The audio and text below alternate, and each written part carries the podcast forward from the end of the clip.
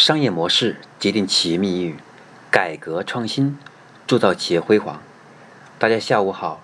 我是商业模式研究与实战者江开成，欢迎大家继续收听我们商业模式创新的系列课程。我们每周三和周五下午五点半准时更新，每次更新一讲，碎片学习，时刻成长。下班路上，我们一路相随，让您不再孤单。那么今天我将继续给大家分享商业模式创新的系列课程。今天讲的是第七十三讲，消费者购买决策的两种模式。啊，在这里跟大家强调一下，从七十三讲一直到第八十讲，这八讲呢，主要分享一个主题，是关于消费者的购买决策的问题，以及关于消费者在购买决策过程当中，它的模式形成。以及这个模式背后的消费决策，还有决策的主要影响因素，我们如何通过消费者的消费决策因素，来为我们商品未来走向市场，来设定我们的价格、我们的品牌属性以及我们的营销模式，就变得很重要。所以希望大家从第七十三讲到第八十讲，大家每一讲都要用心聆听，并把这八讲融合在一起。为自己的产品和企业品牌打磨出未来消费决策的核心的商业模式，以及我们的营销模式，打磨出最终的盈利模式出来。那么这一期呢，第十三讲讲的既然是我们消费者购买决策的模式的问题，那首先我们要了解消费者的购买行为是如何定义的，因为一个消费者从他内心的需求。到变成一种动机，以及到，以及到最后会演变成一种购买的这个行为，这过程当中其实有很多的过程。那比如，首先一个，这个需求它的来源是物质需求、精神需求，是被刺激的需求，还是外界的影响的需求，以及主观的生活所需或者家庭所需演变出来的一种直达目的的消费行为。因此，我们首先来剖析一下关于消费者购买行为的问题。所谓的消费者购买行为，那么是指人们为了满足个人和家庭的生活需要，或者企业为了满足生产的需要而购买喜爱的产品或者服务所表现出来的各种行为。那么其行为呢复杂多变，受到内外的多种因素的影响，由于系列的环境和各个环节共同造成的。那不同的购买行为，它背后的模式，那是我们研究的主体。那么本节课呢，分享的是关于消费者购买的两种模式，一种是一般模式，那么另外一种呢，是叫尼克西亚模式。这两种模式，那么稍后分析完了以后，大家会有深刻的认识。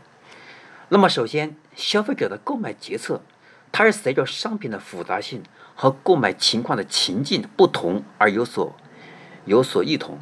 那么其遵循的本质还是消费者购买的。规律以及他的心理状态决定的。那么，首先跟大家分享的第一个，我们消费者购买决策的第一个模式是一般模式。那么，消费者从广义的消费者的购买决策，那它是关于消费者为了满足某种需求，那么在一定的购买动机支配下，在可供选择的购买方案当中，经过分析、评估、选择，并且实施最终的购买方案，以及购买之后的。它的用户体验以及它的评价，也就是未来的口碑问题，它是一个系统的购买活动过程，包括需求的确定、购买动机的形成，还有购买方案的抉择和实施，以及购买之后的评价等环节。那么整个流程为我们商品未来的销售起到一个很重要的一个商品的卖点以及用户痛点之间判断和定位。那么，首先来详细是剖析一下关于消费者的购买一般的购买决策的一般模式。那么，消费者的购买的决策的一般行为主要表现为人的行为的一种一般模式，我们的简称为 S O R 模式。S O R 的模式什么意思？它是从刺激，再到个体生理，再到心理的整个反应的过程。那么，这种模式主要表现为消费者的购买行为是由刺激所引起的。那比如说，今天有三个女孩子一块逛街，其中有一个女孩子看到附近有刚开了一个化妆品的一个店铺，进去完了以后，发现有很好的一个有很好的一个产品，特别喜欢，比如说卸妆油，或者是它的护肤品，也或者是它的面膜不错。那么由于这个这个女孩子她感觉不错，她买了两片面膜。让旁边两个女孩子哎觉得也不错，我也买两片。那么这就是我们说的一般模式，是由刺激引发的购物行为。那么这种行为呢，在我们的互联网上比较典比较典型的能看得见。那比如说我们逛淘宝、逛京东、逛天猫、逛淘，还有比如说这个逛当当、逛亚马逊的时候，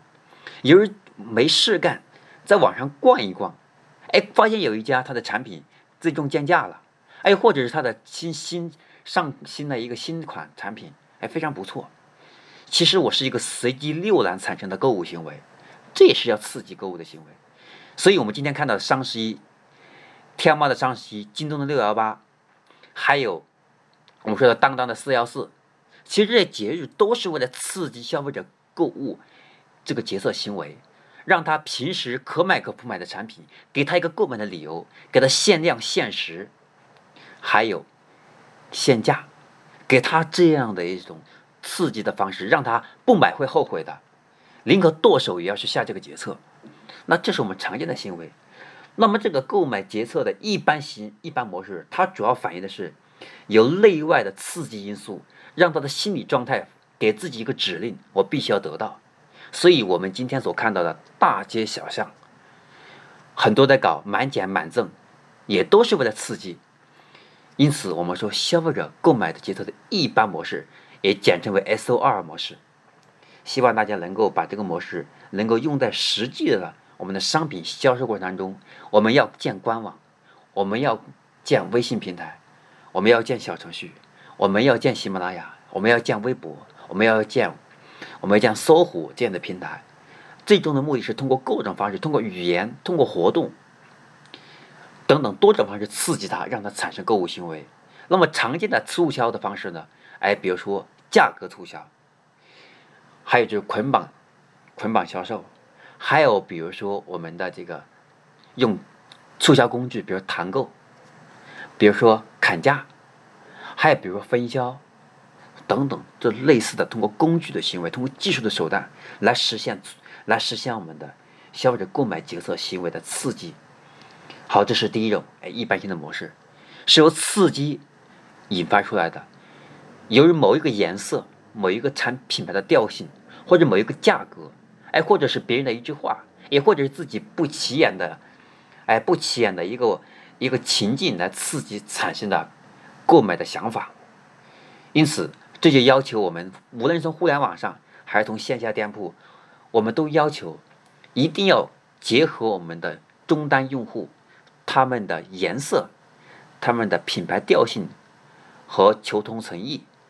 等等这些属性，来设置用户的刺激模式。啊，这是我们的关于消费者购买决策的第一种模式，叫一般模式，简称 SOR 模式。那么第二种模式呢，我们简称叫尼克尼克尼克西亚模式。那么这个模式，它主要我们从三个角度来跟大家剖析。那么这个模式有三个部分，第一个部分是从信息源再到消费者的态度，它包含企业和消费者两方面的态度，这是第一个部分。那么第二个部分，它是消费者对产品、商品进行调查和评价，并且形成购买动机的输出。那么第三个部分是消费者采取有效的购物决策行为。啊，主要是三个部分，由这三个部分。然后演变为最后的一个部分，那就是叫消费者购买行为的结果被大脑记忆储存，供消费者以后做决策。最终我们看到的数据反馈给企业。所以第二种模式叫尼克西亚模式。这种模式呢，其实它是从一种用户从呃从了解或者从搜索开始，一直到最后判断这东西靠谱，然后大脑这种保存记忆。就像比如说，今天我们康师傅代表是什么？它代表是方便面，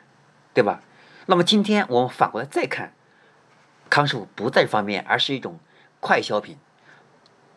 哎，因为它有还有矿泉水，所以我们所看到的都是根据我们大脑的记忆来判断这个产品。它通过产品的品牌定位品类，通过品类加强记忆。那比如说阿芙精油，还有我们所看到的，比如说韩都衣舍、爱海伊曼，是服装典型的品牌。还有比如说像呃次万志先生他所做的